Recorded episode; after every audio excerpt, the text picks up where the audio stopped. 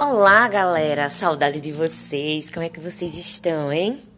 Esse momento é um momento assim que faz com que a gente reflita bastante sobre a nossa vida, sobre tudo que nós estamos fazendo, sobre como estamos levando o nosso planeta, nossa vida, nossa questão da humanidade.